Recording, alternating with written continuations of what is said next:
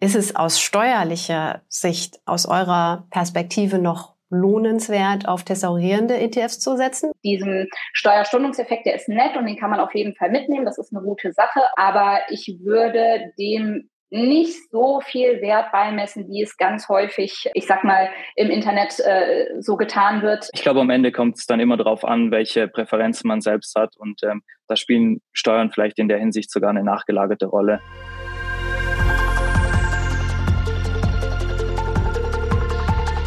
Hallo und herzlich willkommen. Ich bin Susanne von Just ETF und du hörst hier gleich einen Ausschnitt aus unserem Live-Event, dem Just ETF Kickoff 2024. Und zwar genauer gesagt eine Session zum Thema Steuern. Da es ein Mitschnitt von einem Live-Event ist, ist die Tonqualität nicht ganz so gut, wie ihr es sonst gewohnt seid. Das bitten wir zu entschuldigen. Du kannst dir natürlich auch den kompletten Livestream anschauen. Dafür gehst du am besten auf unserem YouTube-Kanal Just ETF. Jetzt aber viel Spaß mit der Session zum Thema Steuern.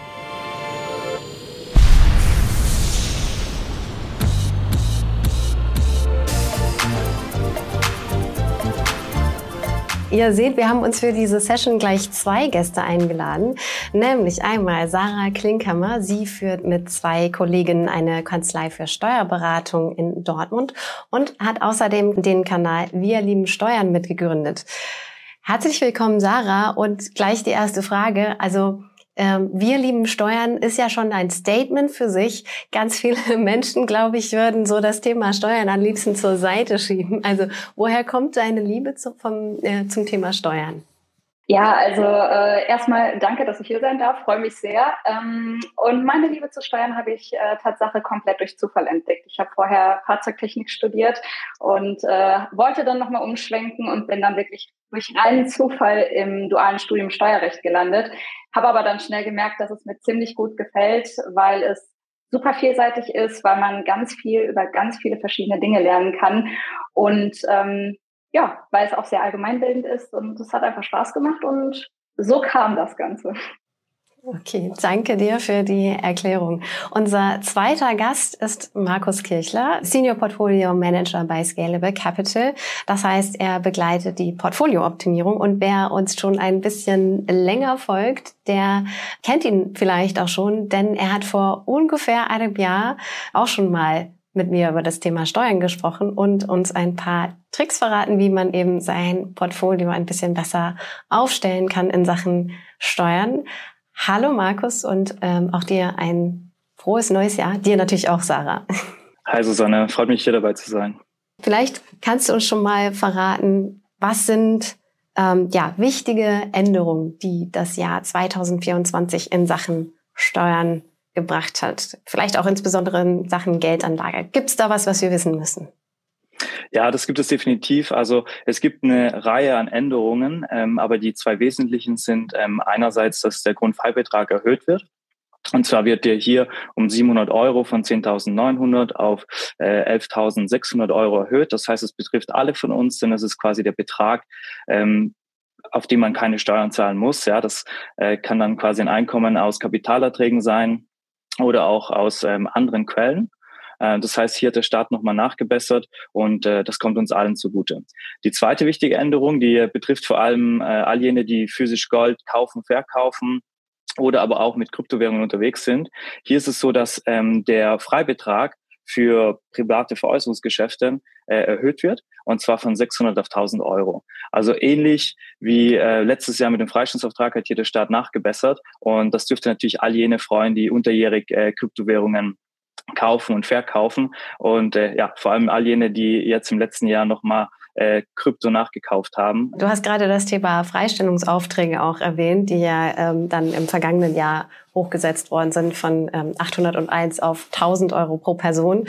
Da fand ich ganz spannend, als wir im November Saidi von Finanztipp zu Gast haben, hat er gesagt so, na, er hält sich überhaupt nicht auf, mit diesem, äh, damit eben den Freistellungsauftrag zu erteilen, sondern er rechnet das einfach ganz entspannt am Ende alles mit der ähm, Steuererklärung ab. Das heißt, zum einen eine gute Nachricht für diejenigen, die das vielleicht noch nicht ähm, gemacht haben, die keinen Freistellungsauftrag im letzten Jahr erteilt haben. Das ist nicht verloren, sondern das könnt ihr eben mit der Steuererklärung nachholen. Aber vielleicht würdet ihr uns erraten, Markus, ähm, Sarah, wie handelt ihr das eigentlich? Also erteilt ihr solche Freistellungsaufträge oder macht ihr das auch alles äh, am Ende in der Steuererklärung? Okay, also ich persönlich, ähm, ich habe einen Freistellungsauftrag eingerichtet. Der Grund ist ganz einfach der, ähm, wenn ich erst die Steuererklärung mache, dann Erstmal müssen die Steuererklärungsformulare dann auch da sein, dass ich die Steuererklärung machen kann. Dann muss man sich hinsetzen, muss die Steuererklärung machen, man muss sie abschicken, dann kommt der Steuerbescheid, erst dann bekommt man das Geld zurück. Also ja, das Geld ist nicht verloren und das ist auch super, aber ich denke mir, wofür soll ich das Geld überhaupt erst aus der Hand geben, wenn ich es nicht aus der Hand geben muss und äh, einen Freistellungsauftrag einrichten. Es sind zwei Minuten erledigt. Deshalb bin ich großer Fan davon, das immer zu machen. Also mir geht's ähnlich. Ähm, man muss ja sonst auch, also wie Sarah das auch angesprochen hat, bei einzelnen Depotbanken ein bisschen länger warten, bis man die notwendigen Dokumente erhalten hat. Deshalb bevorzuge ich es auch einfach direkt schon zu machen online und man hat ihn hinterlegt und ähm, braucht auch nicht auf andere Parteien warten, bis man dann auch die Steuererklärung macht. Ich habe gerade eine Frage gesehen aus dem, äh, aus dem Chat ähm, und zwar, ähm, ob der Freistellungsauftrag auch für Einkünfte aus Vermietung und Verpachtung gilt. Hier sollte das eigentlich nicht so sein. Ja, das, äh, hier geht es konkret um Kapitalerträge. Deshalb kann man jetzt den, den, den Freistellungsauftrag nicht dafür verwenden. Und noch eine andere Frage auch in dem Zusammenhang. Macht es denn einen Unterschied, wofür ich meinen Freistellungsauftrag nehme, wenn ich beispielsweise ein Tagesgeldkonto und ein tesorierendes ETF-Depot habe? Nee, also das, das macht keinen Unterschied. Das macht keinen Unterschied. Also man kann den nehmen, wofür auch immer man möchte. Man kann den aber auch aufteilen. Also wenn man jetzt sagt, ich habe ein Tagesgeldkonto und ich weiß, da habe ich roundabout den Betrag an Zinsen pro Jahr, dann kann ich auch sagen, okay, ich mache einen Freistellungsauftrag, was weiß ich, über 200 Euro, da wo ich mein Tagesgeldkonto habe und den Rest packe ich dann auf mein Depot. Das kann nur unter Umständen, habe ich ähm, selber festgestellt, ein bisschen ja, äh, schwierig sein, weil letztes Jahr ja tatsächlich die Zinsen gestiegen sind und ich hatte noch ein Tagesgeldkonto offen mit einem relativ kleinen Betrag. Ich hatte einfach nur das Konto noch ähm, offen. Und dann hatte ich da plötzlich Zinsen. Also in den Vorjahren hatte man halt keine Zinsen auf so Mini-Beträge. Und dann war plötzlich so, oh, ich muss ein paar Cent Steuern bezahlen. Gut, ist jetzt in dem Fall nicht so wahnsinnig schlimm. Aber dann muss man unter Umständen nochmal jetzt eben aufgrund der gestiegenen Zinsen nochmal, ähm, ja, diese Freistellungsaufträge, glaube ich, umschichten unter Umständen, wenn man das eben auf ja, verschiedene Banken verteilen muss. Sarah, ich habe ja schon gesagt, du äh, führst auch mit äh, zwei Kolleginnen eine ähm, Steuerberatung. Kannst du unseren Usern vielleicht ein paar Tipps geben, äh, was man beachten muss, wenn man eine Steuererklärung abgeben will? Also zum Beispiel, was sind so Fristen? Welche Dokumente brauche ich? Wo bekomme ich die überhaupt her? Also das Schöne ist, ähm, wo du gerade Fristen ansprichst, wenn ich eine Steuererklärung freiwillig abgebe, habe ich dafür ziemlich lange Zeit, nämlich äh, vier Jahre. Also ich äh, muss das dann auch nicht zwingend jedes Jahr machen. Es gibt auch viele Leute, die freiwillig abgeben, die dann quasi alle vier Jahre für vier Jahre in einem Rutsch die Steuererklärung erledigen. Das kann man auch machen. Der wichtigste Tipp, was die Steuererklärung angeht, finde ich, so banal es klingt, ist aber immer, es dem eigenen Zukunfts-Ich so einfach wie möglich zu machen. Und das bedeutet, unterjährig schon alle Infos und Unterlagen, die irgendwie relevant sein können für die Steuererklärung, einfach an einem Ort parken. Die müssen auch nicht großartig sortiert werden, aber dass alles an einem Ort ist, dass wenn ich mich dann hinsetze, dass ich alles direkt beisammen habe. Weil wenn ich das nicht habe und es ist alles ätzend und ich habe keinen Überblick und ich muss erstmal eine Riesensucherei starten, dann ist nicht nur die Wahrscheinlichkeit relativ hoch, dass ähm, ja, das Ganze nicht so optimal läuft, wie es laufen könnte, sondern viel größer oder viel schlimmer ist eigentlich noch, dass äh, die Wahrscheinlichkeit relativ hoch ist, dass ich es dann einfach nicht mache. Und seine Steuererklärung machen ist eine wie ich finde, sehr wichtige Sache. Wir haben eben schon angesprochen, zu viel gezahlte Steuern kann man damit zurückholen, weil man keinen Freistellungsauftrag eingereicht hat. Wenn man einen persönlich individuellen niedrigeren Steuersatz hat als die 25 Prozent Kapitalertragssteuer zum Beispiel, dann kann man auch da mit der Steuererklärung beantragen, dass es eben mit dem persönlichen Steuersatz versteuert wird. Und auch da bekommt man dann Steuern zurück. Und all das sind Sachen, ist es wichtig, dass man das macht. Man hat da Geld, was man nicht liegen lässt. Und es ist auch so, es kann immer mal passieren, dass man an den Punkt kommt, dass man gezwungen ist, eine Steuererklärung abzugeben. Das kann tausend verschiedene Gründe haben. Und dann ist es einfach gut, wenn man schon weiß, wie der Hase läuft und einen das dann nicht völlig überfordert, weil man es jetzt im ersten Jahr quasi macht. Zum Thema äh, Dokumente, die ich dafür brauche. Also ähm, meinetwegen jetzt zum Beispiel von der Bank vielleicht eine Aufstellung. Also wie, wie komme ich da dran? Ja, also wenn ich nur angestellt bin, nur und äh, Kapitalvermögen habe, dann ist das relativ übersichtlich, was ich brauche. Das, was mein Arbeitgeber für mich versteuert, ähm, mein Gehalt, das wird alles elektronisch übermittelt.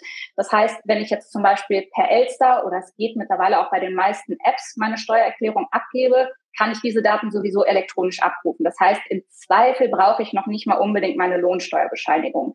Wenn es jetzt aber um Kapitalerträge geht, da ist es so, dass bei sämtlich also sämtlichen deutschen Banken und Brokern, es gibt auch noch ein paar ausländische, die dann deutsche Tochtern haben, wie auch immer, Töchter, nicht Tochtern, ähm, da äh, bekommt man immer eine Steuerbescheinigung jedes Jahr. Die ist dann auch so aufgebaut, zumindest im Normalfall, dass auch bei jeder Zahl dabei steht, äh, dabei steht, in welches Feld in der Steuererklärung ich das eintragen muss. Und dann ist es auch wirklich relativ easy.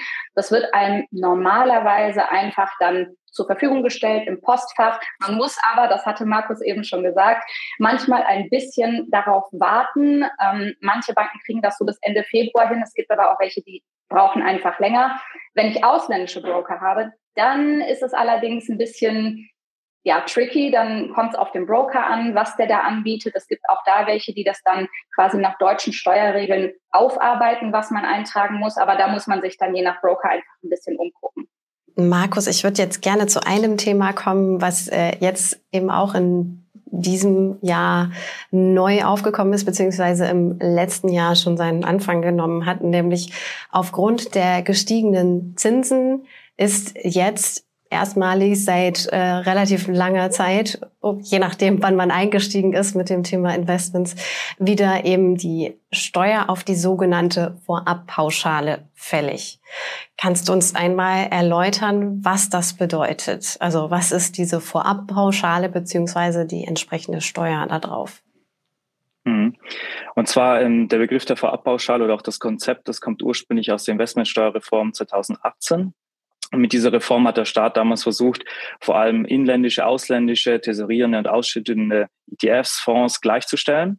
Das hat natürlich auch dazu geführt, dass äh, vor allem der Steuerstundungseffekt, der ähm, ja, von dem vor allem tesorierende ETFs profitiert haben, ähm, stark reduziert wurde. Entschuldigung, könntest du, weil du es gerade erwähnt hast, das Stichwort Steuerstundungseffekt, möglicherweise ist das nicht ein User ein Begriff. Ähm, was heißt das Steuerstundung? Und zwar war es in der Vergangenheit so bei tesorierenden ETFs, dass man erst Steuern bezahlt hat, wenn man quasi den ETF komplett verkauft hat. Und das hat natürlich dazu geführt, dass man auch auf die unrealisierten Gewinne eine Rendite erwirtschaftet hat, vor allem bei einer mehrjährigen Haltedauer. Nun ist es aber so, zumindest seit 2018, dass ähm, eine ja, sogenannte Mindestbesteuerung eingeführt wurde. Und zwar ist es die Steuer auf die Vorabpauschale, die ähm, jedes Jahr erhoben wird. Ähm, in die Berechnung hier fließen natürlich verschiedene Variablen ein. Also wichtig ist natürlich zunächst mal, wie hoch war denn der Wertzuwachs im letzten Jahr? War der positiv? Dann ähm, besteht potenziell natürlich jetzt, äh, bestehen potenziell Steuern auf die Fahrpauschale. War der negativ, werden natürlich keine Steuern abgeführt. Eine andere Variable ist äh, der Basiszins. Ich meine, du hast es auch gerade angesprochen. Der wird vor allem definiert vom Zinsumfeld. Je höher die Zinsen, desto höher der Basiszins. Der wird vom Bundesfinanzministerium einmal jährlich am Anfang des Jahres bestimmt und für dieses Jahr beträgt er 2,55 Prozent. Das heißt, der ist schon mal auch im Unterschied zu den letzten zwei Jahren, wie du es auch schon angesprochen hast, positiv. In den letzten zwei Jahren war es eben so, dass der quasi negativ war und auch bei einem negativen Basiszins entfällt die Vorabpauschale bei tesorierenden ETFs. Und das heißt, die meisten Anleger, die im letzten Jahr zumindest auch einen positiven Wertzuwachs hatten, ähm, und auch vor dem Hintergrund dieses positiven Basiszinssatzes, die sollten jetzt ähm, in der zweiten bis vierten Kalenderwoche in diesem Jahr die Abbuchungen sehen, also quasi die Steuer auf die Vorpauschale. Und was hier wichtig ist, ja, Susanne?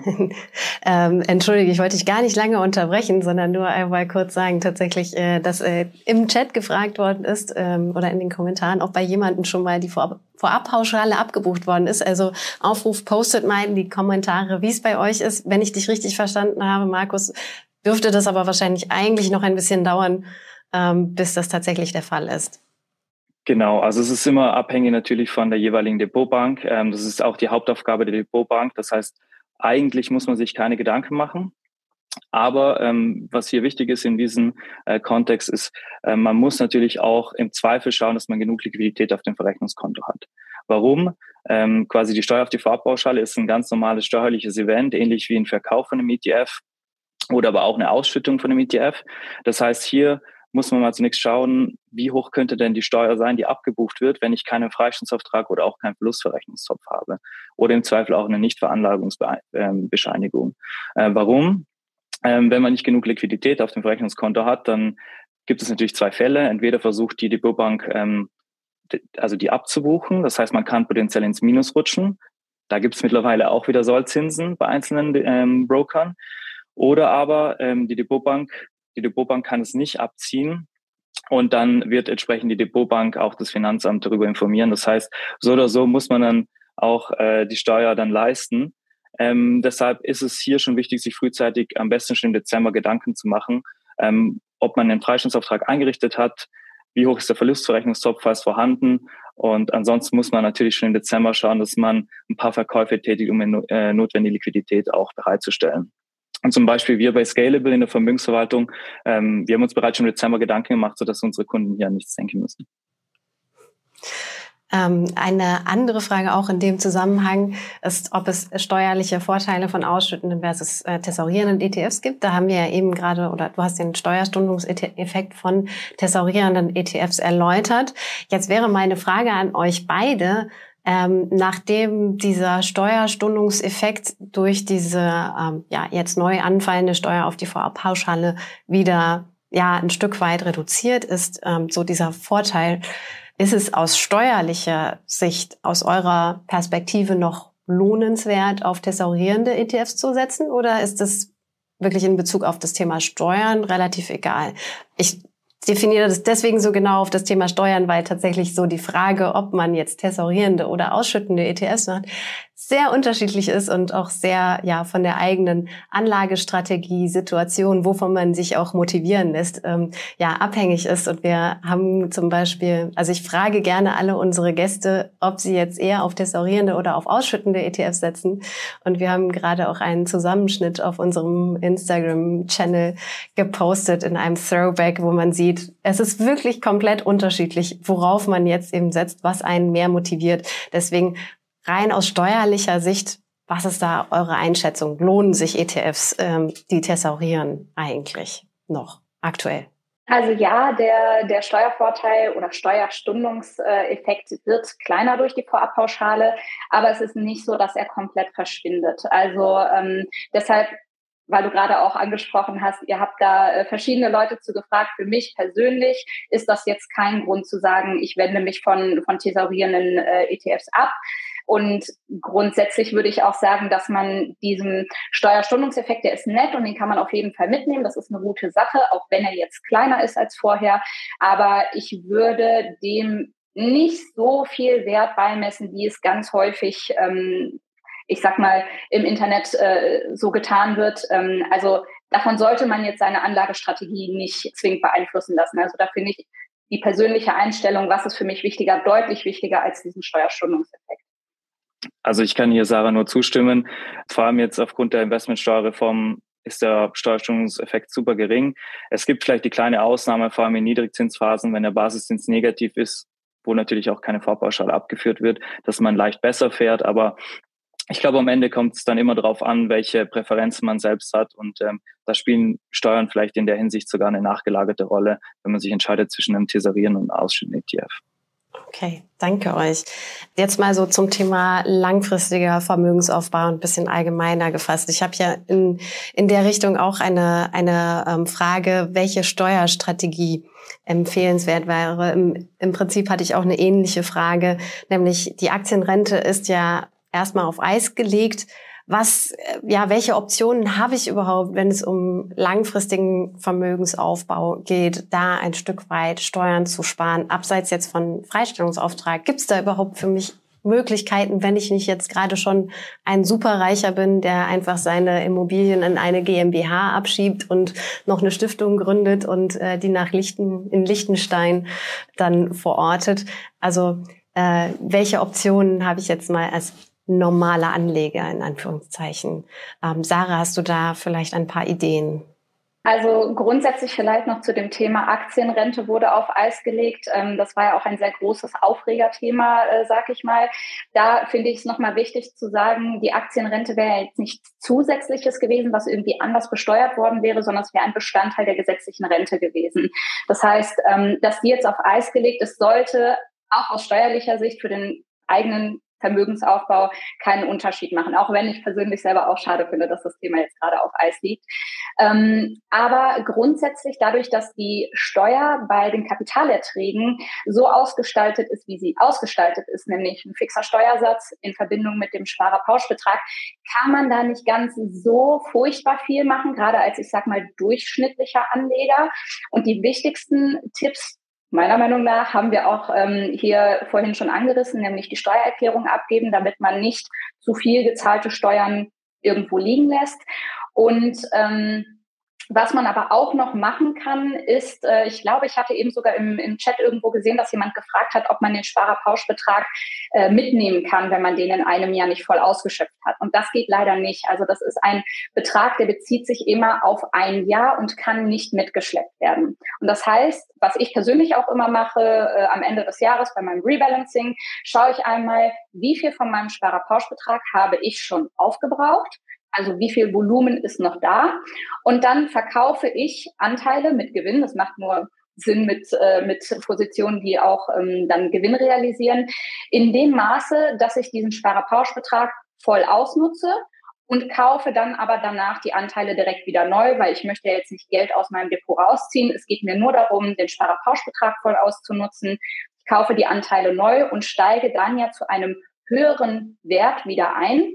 Das heißt, wenn ich dann später irgendwann diese Positionen verkaufe, zahle ich auch weniger Steuern, weil mein Gewinn kleiner ist, weil ich ja höhere Anschaffungskosten hatte.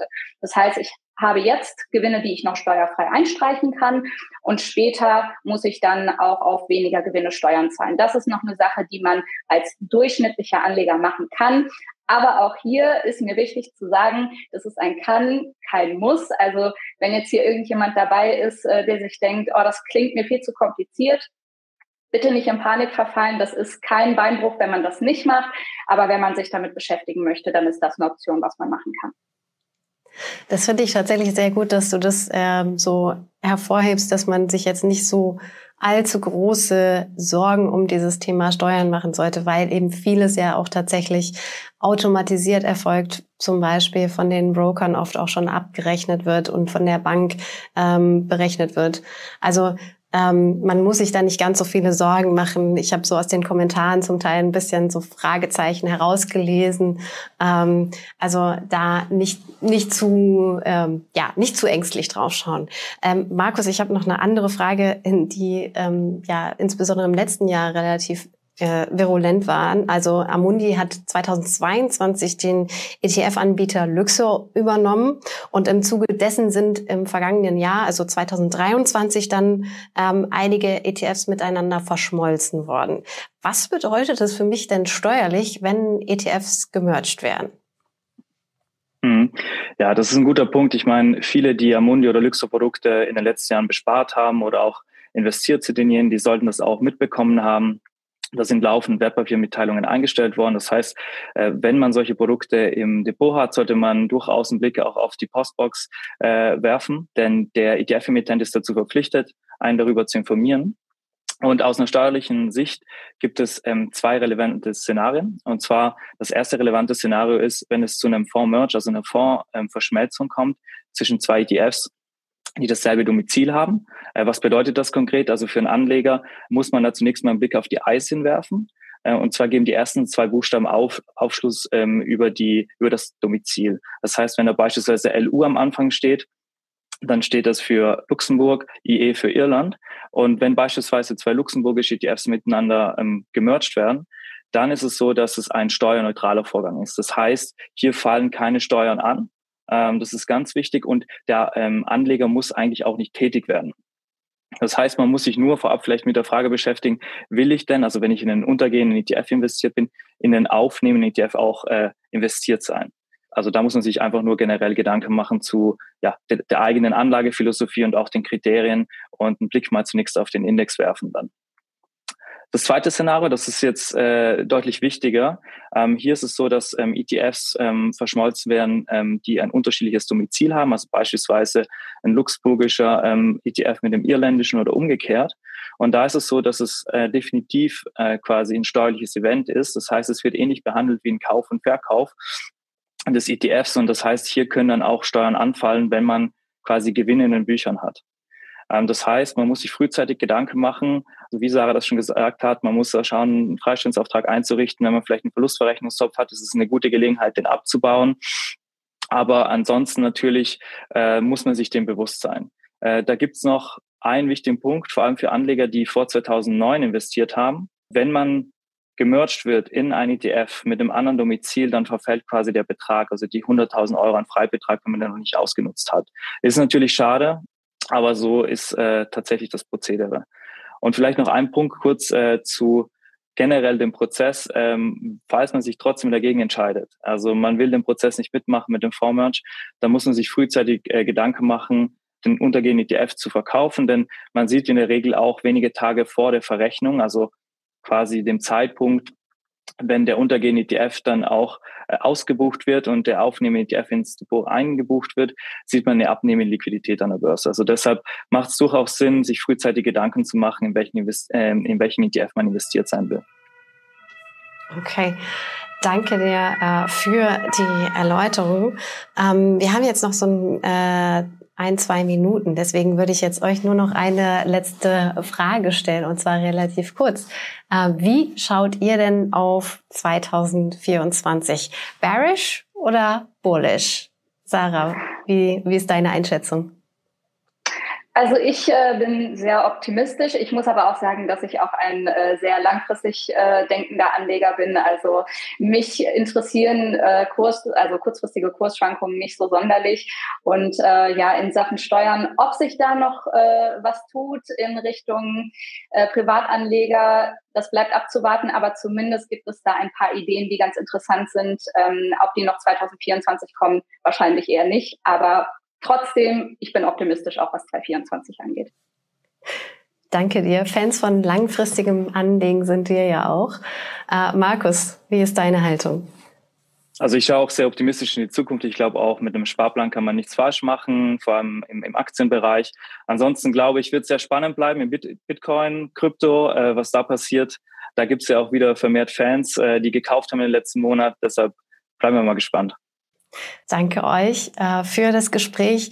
Das war ja jetzt eine, eine gute halbe Stunde. Wenn ihr da draußen gerne noch tiefer einsteigen wollt in das Thema Steuern, dann schaut doch auch gerne auf unserer Webseite vorbei. Wir haben auch sehr viele Tipps in unserem Academy-Bereich, ganz viele Wissensartikel zum Thema Steuern, wo ihr noch tiefer zu allen möglichen Aspekten einsteigen könnt. Investmentsteuerreform von 2018, Quellensteuer, auch nochmal die Vorabpauschale, wie man die genau berechnet wird. Also schaut da am besten gerne vorbei.